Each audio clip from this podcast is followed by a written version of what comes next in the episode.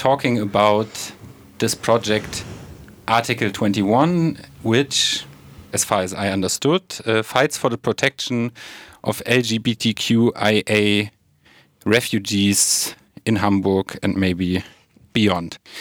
Project Article 21. Maybe we can start by saying what is this Article 21?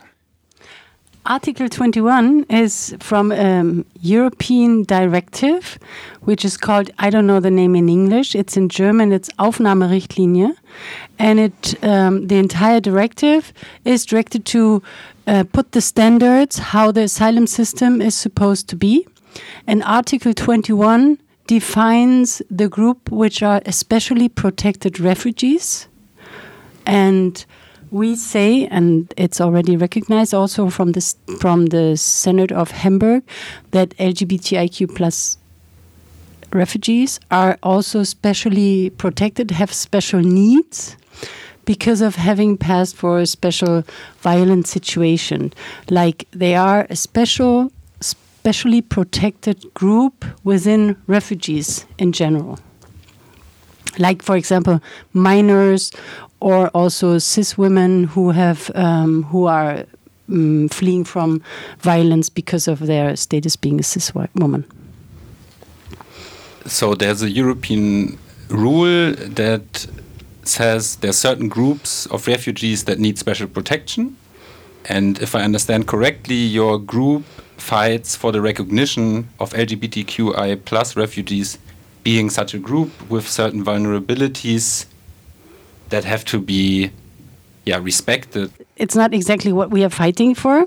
We say that this protection this specialty of vulnerability is already recognized for example in hamburg and in all other provinces of germany.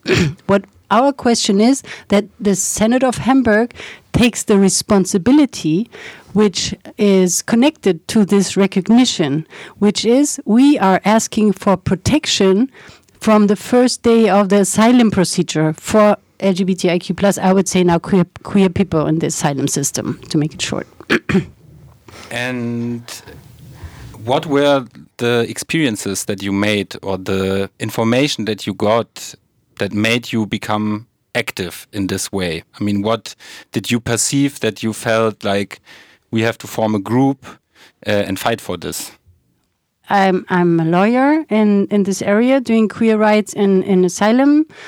And it's always we have in Germany we have this certain specialty of Verteilsystem which means that certain certain provinces have dependence of uh, the um, BAMF the Federal Office of Refugees. So people from, for example, Venezuela, they all go to Sachsen. People from Colombia stay in Niedersachsen. People from Honduras stay in Hamburg. So that's just to name. And so the people who come to Hamburg and apply uh, for asylum here, they have to go through this system of um, how do you say? Redistribution? Distribution all over the place. So first of all they come to seek for asylum and the first insecurity is this distribution. So they go already through a process which might be short but arbitrarily from their perspective.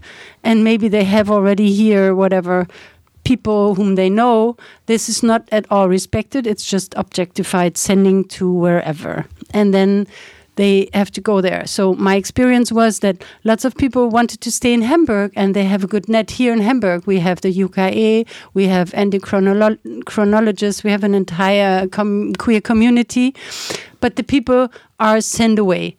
So one part what we're asking for is not to have this uh, distribution system. So the people stay in Hamburg, that Hamburg takes the responsibility of saying, okay, we protect these queer people from the first moment then the experience was there was lots of violence within the first housing. And the situation is so bad that lots of my clients come to me when they have already once or twice been underground and skipped out of the system because for them the system was not able to live there. There was this thinking of we need to protect them from getting out of the system so the system is secure and they can stay in the system. That was my experience. And I, am a psychologist with a specialization in trauma and post traumatic stress symptoms. And so I'm always looking at different types of systems that are supposed to offer protection, like from this trauma perspective. And what, what I'm seeing, the way that the system is set up, um, really makes individuals more vulnerable to being subjected to prolongated violence and to sequential and continued trauma. And especially when we're talking about like the continuity of violence and the continuity of potentially traumatic events um, we kind of have this this approach within yeah within the trauma perspective that like the more incidents of violence that someone encounters and the more helpless someone is um, and the more cut off someone is from resources to deal with those potentially traumatic situations or with violence, the more likely someone is or the more at risk someone is to develop long lasting um, distress thereafter. Um, so, this is obviously something that I'm very interested in disrupting, in disrupting this chain of violence and in yeah, changing the system into one that actually does what it's supposed to do, which is offer protection and offer protection from the first day of the asylum system.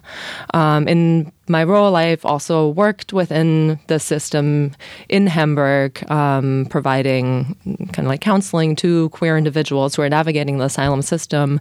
And time again, time and time again, I am witnessing that the protective measures that have been put in place by the city of Hamburg um, are just not enough. They are not in their they're a good start, um, but they are certainly not enough because in the current form they are not offering protective measures that can be, for example, like long wait times before someone is actually able to leave the yeah the first installment camps um, where individuals usually have to spend like a minimum of six months.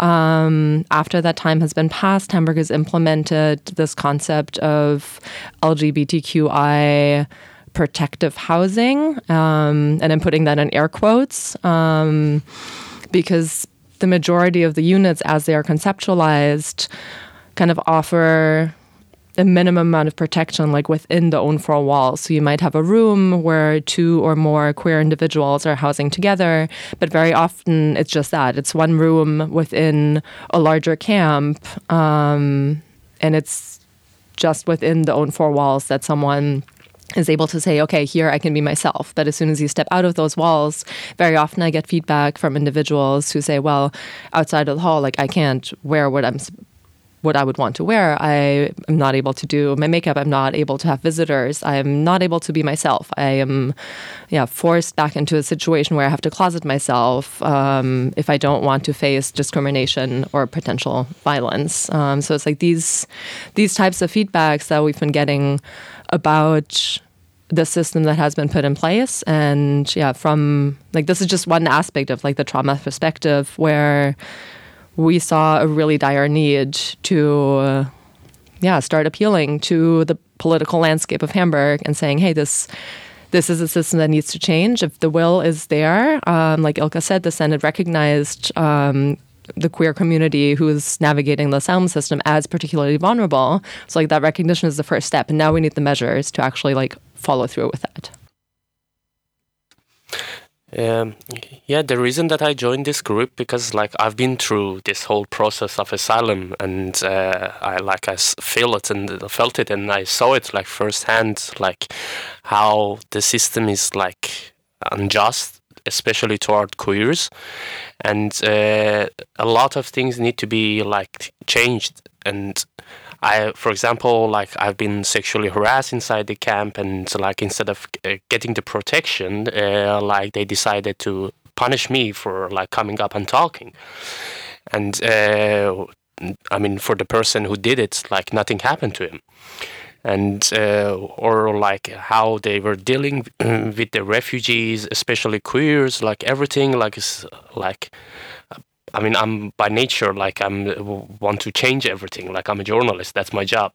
And when I was like feeling all this like uh, behaviors and violence.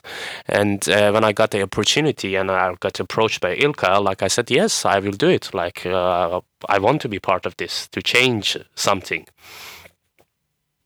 And um, I mean, just for our listeners, if you have like one concrete example, what should be changed? Do you have like to make it?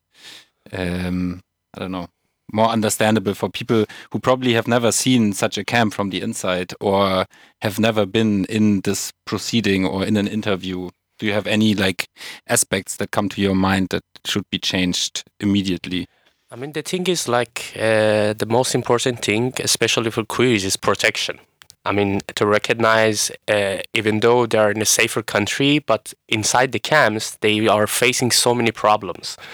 And uh, like, as I did there, and like, they put me somewhere like with a lot of people inside a, like a silo. And for like five days, every day I was begging them to give me a room because I wasn't feeling safe. And uh, even they did this like so, and when the incidents of like that guy happened and when i went to their to the like the socials and like to the office to the official of the camp and like told them what's happening instead of like taking my side as a victim they were taking the person like that's sexually harassing guy like uh, and like it was terrible. Like these things like the first thing is to recognize that these people have a lot of traumas back there in their countries, and now they want a safe place. And you should recognize this right. Will be more outraged by activities between two consenting adults, and nobody has complained to anybody. A third person uh, his or her somewhere is all upset.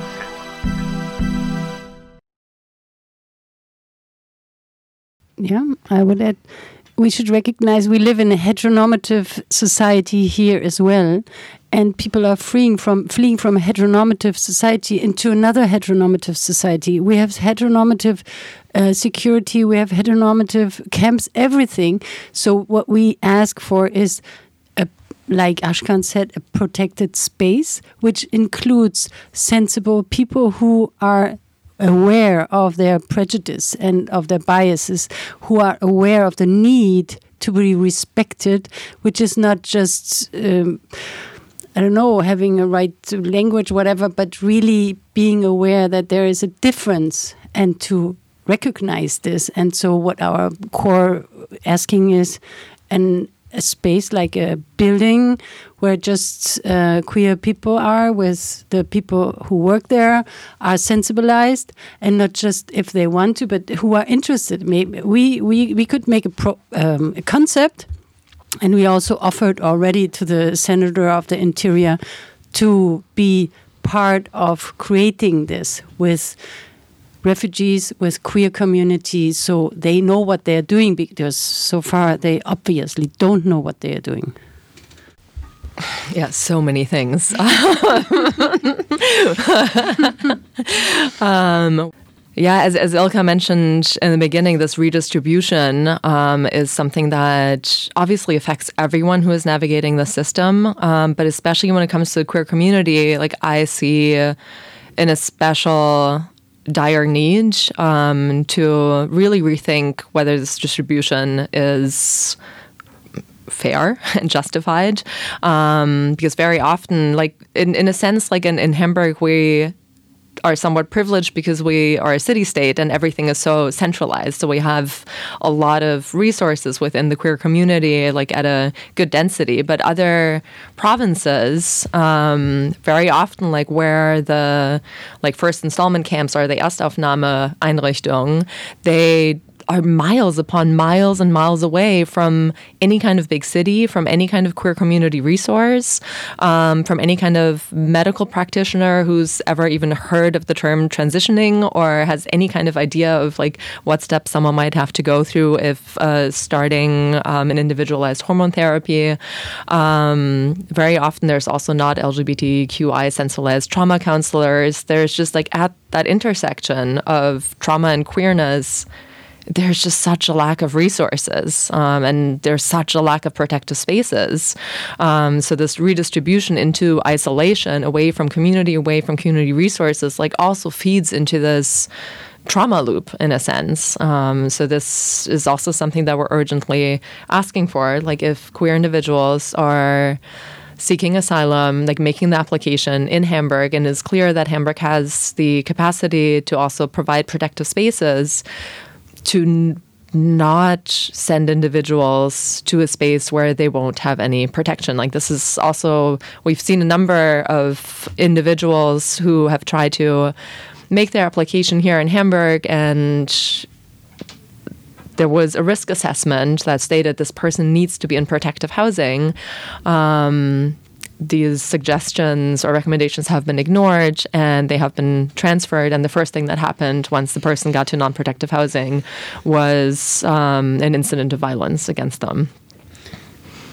And from the legal perspective, I wanted to add that this, um, this uh, let's see, the distribution once this distribution um, system to certain provinces once had a sense or still has a sense when people are coming from uh, civil war or war or crisis, which is the entire landscape or a political system.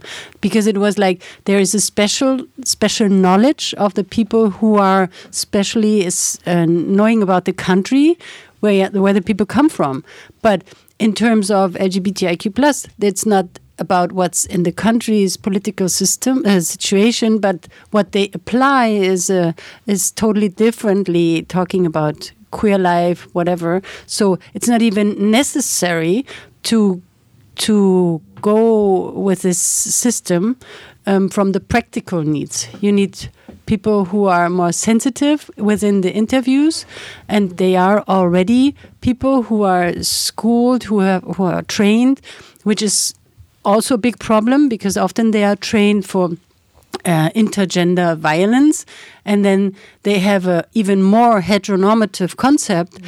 which then meets meets a queer person, and then there's even more contradiction.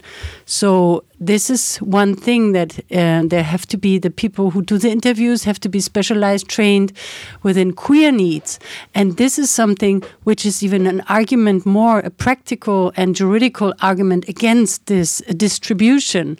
So there is lots of the legal argumentation just says you have to st stay away from distribution and um, let the people here in Hamburg, like in Berlin, this is already happening. That was our example. There was a house which was being built, and everybody's saying now, oh, we have too many refugees at all. We, we can't take care of the special needs. And it was like in 2015 when there was so many people coming from Syria it was built a special house just for queer refugees because there were so many refugees. So all the arguments against this so far met wherever are just false arguments, like always when we talk about refugees. I mean, that's a normal thing. So what you're saying is one first step would be that a person can choose, a queer person can choose for their own where they want to stay and where they can go through the asylum proceeding because that gives them the chance to maybe have a queer community that supports and gives a sense of arrival, maybe more than if you're somewhere in the middle of nowhere uh, in a camp that is very isolated from a queer community, right? Now, given a person can stay in Hamburg, which is kind of a success, how does the housing look in the beginning? How is the arrival? Rough, I would say. um, so the first place someone usually goes, like, um, like let's say you're already in the city of Hamburg, would be either to contact the police or to go directly to um, the Zentrale Erstaufnahme, which is in Berne, and that is, ooh, I think, to my knowledge, the biggest, most central um, first uh, point of contact with the asylum system that someone can go to. And here we are talking about, um, yeah, kind of. In a sense, like a, a large hall with multi bunk bed units. Um, I think some of which are separated like by floor to ceiling walls, like regular rooms, and some only have half high walls. So everyone, like, there isn't from what I, if I remember correctly, like for example, for like these larger installments with the bunk beds with the half high walls, like there isn't a possibility to like control your own light source. Like if the light's on, like it's on for everyone in a sense. So you can kind of picture this like very large installment. Um, so this very specific style of housing obviously doesn't provide a whole lot of privacy or protection. Um, so this is another thing that like where we're also asking for system change, obviously, but like the first thing that someone would even need in that context to be able to identify themselves as someone who is particularly vulnerable within the system and who has a right to special protection is well someone needs to like claim that vulnerability which means there needs to be a safe space to self-identify and to out oneself and this yeah this kind of large hall no one would come in there and be like hey by the way um, i'm queer i need special protection. Um, rather you would need a designated safer space um, that is identifiable as such where you know hey okay the person that is working here um, has some sort of visual identifying material that informs me about my right as a queer individual that informs me that I am entitled to special protection, um, and that this is a safe space where I can make myself known as such. Um, so that uh, we already see this as a barrier as well, because very often these spaces just do not exist. Often there are, in a sense, very few social workers, individuals working within those residencies, as opposed to like the number of individuals who are being housed within. So the amount of time that each social worker would have to kind of like go into an in-depth like one-on-one conversation with someone is really minimal. Um, and the resources that someone might have to put a lot of effort into creating a designated safer space are also quite minimal. So this is already like even that first step of like making oneself known is already full of barriers. Um, but even if someone like manages to do that um, and requests a special space, a protective space, it's often not that easy. Um, there isn't there there isn't a lot of like single occupancy rooms that are available or that are made available. Um, for individuals needing special protection. Um, so already, like in this area, people are at risk, and what what I'm hearing is individuals are not feeling safe. Um, and maybe something that I hear from what you're saying is kind of like a double yeah, or a, a, double endangerment. On the one side, you have this like state uh, organized uh, system of like kind of mass housing and maybe all those things that you have to go to these authorities, then you have to get your papers, then you have to go to the interview. So you're under this, or people are under this uh, bureaucratic system of uh, migration. And then on the other hand comes the the hostility towards queer people by the people working there, by the society, and also by the people living there. So this is kind of what I hear from from this. I don't know. Do you have anything maybe to add or anything that comes to your mind? Yeah, kind of piggybacking off what you just said in terms of like the different levels of hostility at different points of the system. This is taking a bit of a jump because this is going away from housing for a moment but I do also think that this is something important again from the trauma perspective. Like if we're making a jump now to the actual interview with the BAMF, um, very often we are not actually dealing with someone who has some sort of specialized um, training.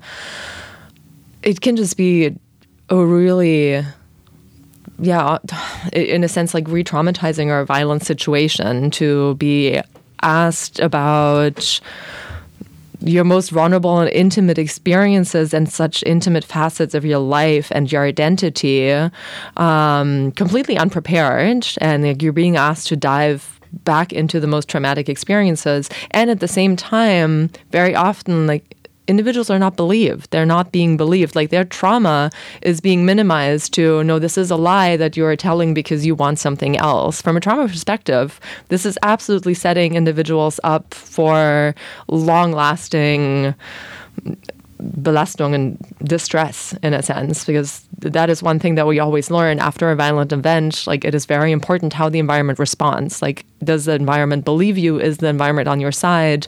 Or does the environment negate your experience? It's not just ending there. Usually, the uh, worst question that's uh, being asked in the interviews is like, how you do you prove that you're queer? Like you need to prove yourself that I'm queer, and the person needs to believe it. And especially in my interview, the guy asked. Usually, we ask this question at this point: that uh, how can you prove that you are gay? But since that I really like, uh, I look at your social media, and I, as a journalist, I publish my story of my life, and it's okay. You don't need to prove that, but. I was the lucky one, and how people should prove it. Like, uh, how can I say that you I mean, explain that I'm queer, and then you can believe it. And this is really worst like question that you can ask from someone.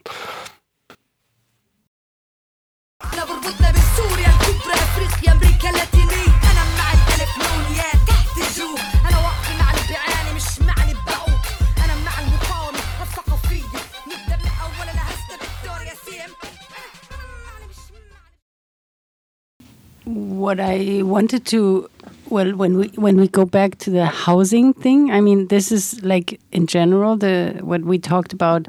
In general, the interviews. No, we can go on and give you lots of examples. Um, but the housing system, especially in Hamburg, we have like we we like we said we have approached the senator of the interior we have approached the senator of the social and they responded us like saying oh, there's no problem. We have a concept of protection. We also have secure housing, and we are we have organizations like, for example, Savia. And we have organizations like uh, Magnus Hirschfeld Centrum.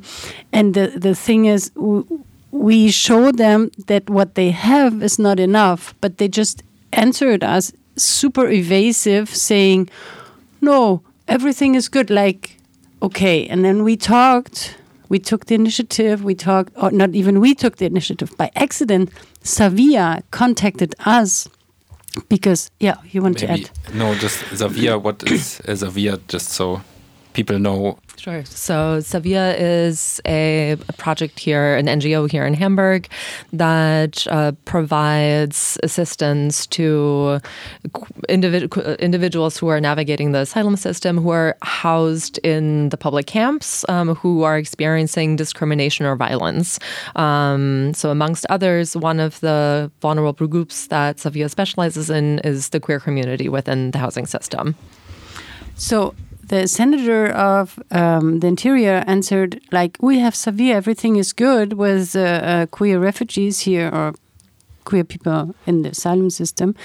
And then Savia approached us without knowing that we had this response and they asked us if we could help them because they are desperately looking for housing. Because there is a system that Savia has when the people when they're approached then they can give ad, accessory, ad, what do you mean? Beratung? Counseling? Counseling, yeah, then they can do counseling. And they have to decide if they, with their capacities, can do the counseling or not. And if there's a case of violence, real physical violence, like identified in a heteronormative way, like violence, then they can give um, counseling. If it's just discrimination because of queer whatever identity, then they send the people to the MHC, for example. So Savia is just part of the people who um, live discrimination and violence in Hamburg, being queer in the asylum system, they ta can take care of because of lack of capacity. They were approaching us, look in in search for. Um, for a housing for a queer person. So then we got back to them and as we, we are not the ones who are providing housing. We are asking the Senate to provide houses. And the Senate tells us that you are the ones who are providing um, the, this, the, the solutions. So there was kind of really special. So we talked and, and we talked uh, to them and they said, absolutely what you're asking for is what we are asking for. We need more capacities. And we also need uh, the uh, the possibility that there is no violence occurring. So our idea was like asking the audience if there was enough private housing offered to queer people navigating the asylum system and we could somehow have a pool or something. We could confront the senate with there is enough housing. You it's not necessary that these people are living there. And also not to take away their responsibilities asking really for a housing system so people don't have to first live violence. Like this concept is so severe is for people who have lived violence. I mean why waiting until they are there? There shouldn't be violence in the first place. And if they have this concept they they start from the point there is going to be violence. So the proof is like I mean they they plan to let the people in situations which are going to be violent. And then we have Savia we are super.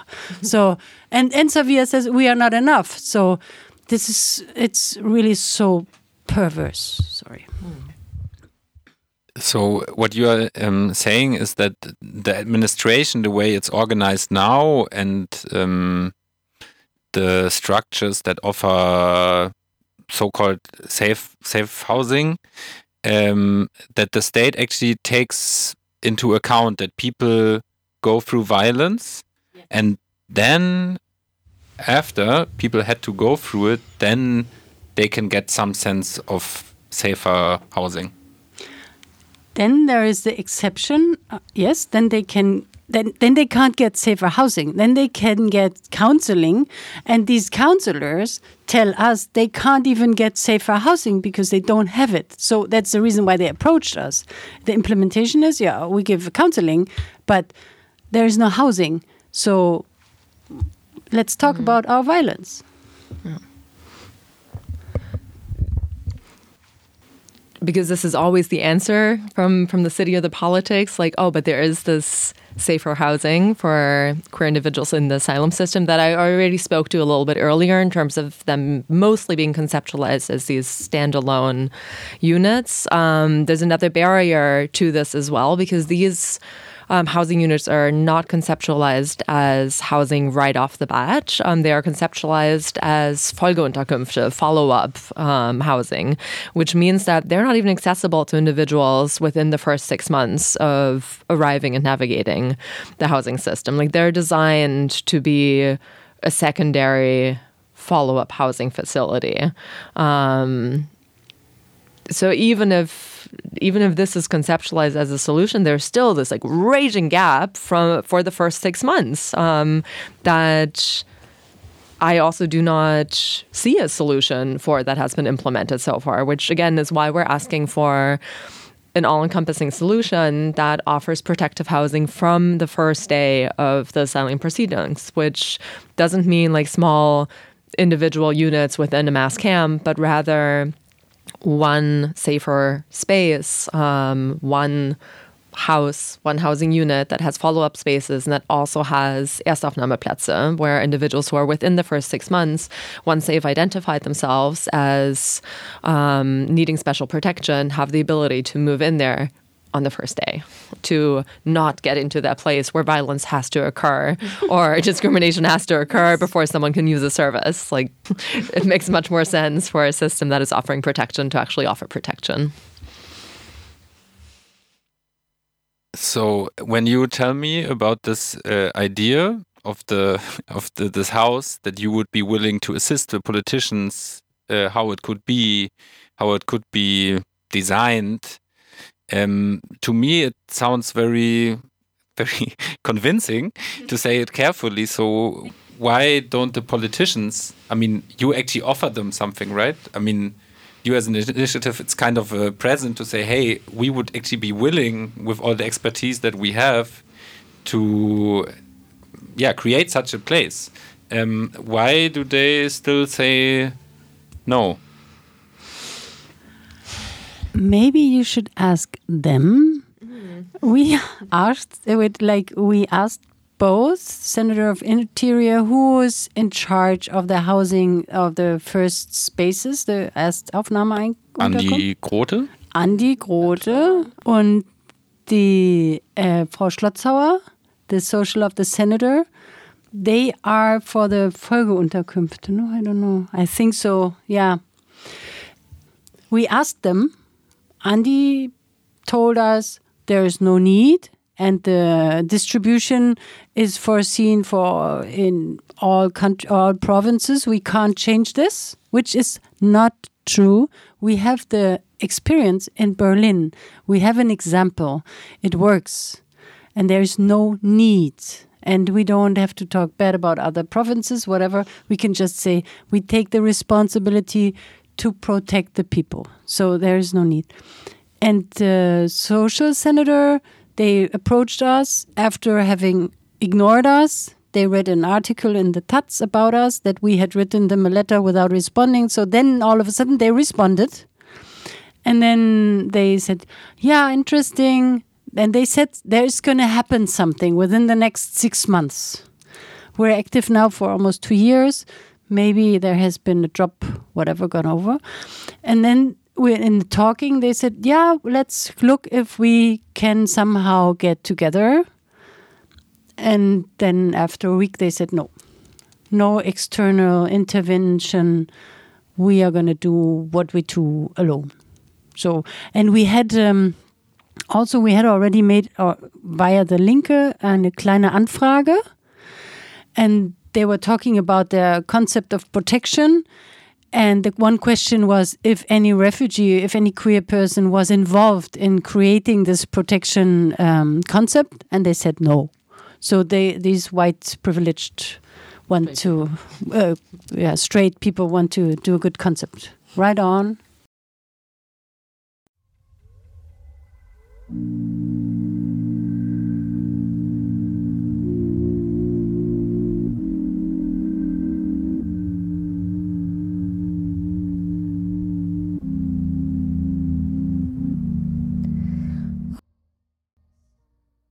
Im FSK äh, sind wir zurück bei NNFM in this interview which we are doing in English. And as guest in our studio is Project Article 21, a project that is fighting for comprehensive protection measures for queer refugees from day one in the asylum proceeding. Um, and we talked already a lot about uh, the problems that queer refugees face in Hamburg and in Germany and how the measures that the city takes are uh, not sufficient at all. Um, I would like to talk about how I actually got to know your group, which is that you had an exhibition. It's almost a year ago. I checked yes. today. It's crazy. In I think in where what is it called? Hinterconti. In Hinterconti in St. Pauli, there was an exhibition and I mean, for me, it was very impressive, but maybe you can tell from your perspective what the exhibition was about, um, what people could perceive what was shown. Sure. So the exhibition. Um, well, it was a mix. We actually did an open call throughout the community um, to invite individuals, to invite queer individuals who had some sort of experience or had somehow crossed paths um, with the asylum system, and we had asked them to, yeah, co-create these utopias with us to speak about like okay what either like what would need to change about the system or what is my critique about the system what are my demands to the political landscape um, but also to talk about like queer resistance and queer joy. Um, because like within this within all of our queer community like it, we, there's so much and it's not just trauma and hardship. There's also so much joy and there's so much love. And the exhibition that came together was yeah a very multi multifaceted um, display of yeah that aspect of queerness. Um, so downstairs we had a room with um, kind of like big video installation of four or five different individuals who, from their perspective, um, told the audience about what it was like to navigate the asylum procedure as queer and trans individuals, um, what their demands are for how the system should change, um, and yeah, what queer joy looks like to them. And upstairs, we also had a number of drawings and photographs and different yeah artistic portrayals that individuals had chosen to uh, submit for this particular exhibit. Yeah, thank you very much. And maybe also this aspect of, of course, with navigating through this asylum system being linked to a lot of violence, but showing the resistance against it too, right? Is mm-hmm. what I maybe took uh, from yeah, this. and this is also like another component of like why like this also plays into all of our our core aspects of the project. Is like all of this this queer joy and love and community like that it's so difficult to have that exist in isolation. Like it it works in the coming together. It works in the elements of community. And that is also what what so many individuals like submitted into the exhibition this idea of like we can't all be kept separate from one another. There needs to be a safer space where we can come together and yeah co-create these moments of joy uh, co-create these moments of queer joy. And yeah of course so the perspectives that individuals submitted into the exhibition are also playing a large role in what we're formulating um, in terms of yeah proposals of how the system needs to change. Um, yeah, and in that sense, I, I, think we would also like to do yeah a, a shout out to anyone in the queer community um, who maybe has had points of contact with the asylum system. Anyone who um, is interested in in co-creating a new system and changing and evolving the current one. Um, yeah, to please also contact us. We will have more kind of like organized community events for individuals to come together to talk about these experiences, these demands, and the changes in the system coming up. So also follow us on Instagram. We'll be posting any updates there. and maybe talking, the exhibition was some one thing that you did. Um, I don't know. Do you want to add something that you did in the past, or should we look towards the future? What you're planning? I've heard there's some things coming up in March. Well, in the past, what we have done also, we had two more exhibitions, one in Hohenlockstedt and one at the MHC when there was an anniversary, also like the exhibition uh, Ali just talked about. We also did this uh, position paper to not just to be also like taken in serious and pointing out concretely, very dense, the needs and um, the possible what what's has to change. And we have this petition you're going to talk about at the end i understood. Oh you can also talk about it now.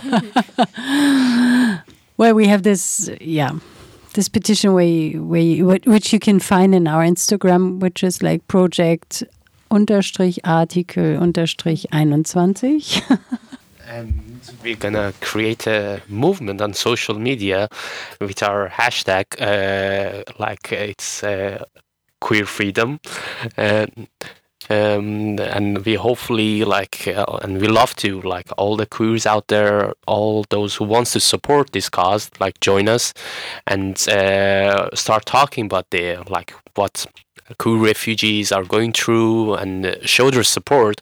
So with the power of social media, and we can maybe put some pressures and we can change something. Yeah, and we're also cooperating with the Refugee Law Clinic. We're going to have like in March, there's going to be a group from Columbia University, New York coming. And there we're going to have also discussion round with them and explaining also the system. And if it's possible, maybe also confront in the discussion round the some representative of the BAMF and the first housing system in Rahlstedt, which we mentioned already. Maybe we're going to confront them too and then there's coming up the 5th of March. We are invited uh, to the Rathaus to have a discussion panel with um, Han, I don't know their last name from MHC, then with Alva Tra Träbert from LSVD, and we're going to be Ashkan also on the podium and going to discuss about the actual situation of housing of queer in the asylum system. And on 11th of March, uh, we have another exhibition. Uh, like we're gonna like um, show like what other refugees throughout the system are going through. Uh, we document them. We uh, like, and we're gonna use this material to create an art piece, and it's gonna be a new experience. And uh, like, we have a really good creator about for that, and it's gonna be uh, like good, like to understand what queer refugees are going through. That's going to be at GWA St. Pauli, Hein-Köllisch-Platz, 12, I think, no? 11, 11 whatever. Uh, it's 6.30, it's going to start. What what day was it again? 11th. 11th of March. Okay. I mean, for all our listeners who are maybe now, wow, this was a lot of information in very short time, um, they can find you on Instagram. Yes. And also, I will put um, this interview will be uploaded to freieradios.net, and there we'll also put all the dates again. Yeah, and the link. That's good. the petition, maybe. No? Yeah, the link to the petition too. Amazing.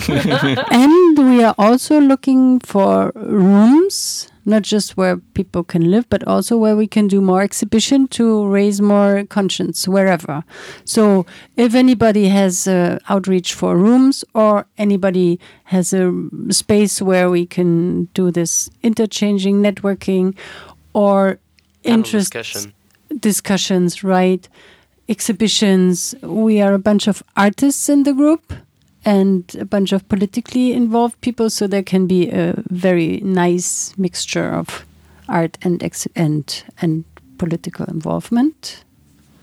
And I mean, I had the um, the luck to be able to see your exhibition last year, and so for everybody who has a room, um, yeah, I mean, it was a very impressive, moving exhibition where I also had the feeling, wow, I took a lot from it. Um, so my recommendation to all the spaces to uh, ask you uh, to make your exhibition there what people can do have housing have space for you to have events sign your petition so that the senate of hamburg finally takes over responsibility and um, Or hashtag. Use the and use the hashtag. hashtag queer freedom Yeah. Contact us, reach out to us, um, yeah, help co-create a new system with us, and yeah, also feel free to uh, tweet or Instagram at the Behörde and individual politicians to let them know that you also think that these are necessary measures to take. Well, and what what our core interest was, it's not just Hamburg. First, we take Manhattan, then we take Berlin. so our plan is when we have the housing in Hamburg. Also, right now already, I mean, we are in contact with people from Leipzig, from Niedersachsen, from München. So also people who are interested or working in this area out from in other parts than Hamburg um, contact. We can network. We can interchange our know-how, whatever experiences, so we can have a wider movement, not just in this little Hamburg.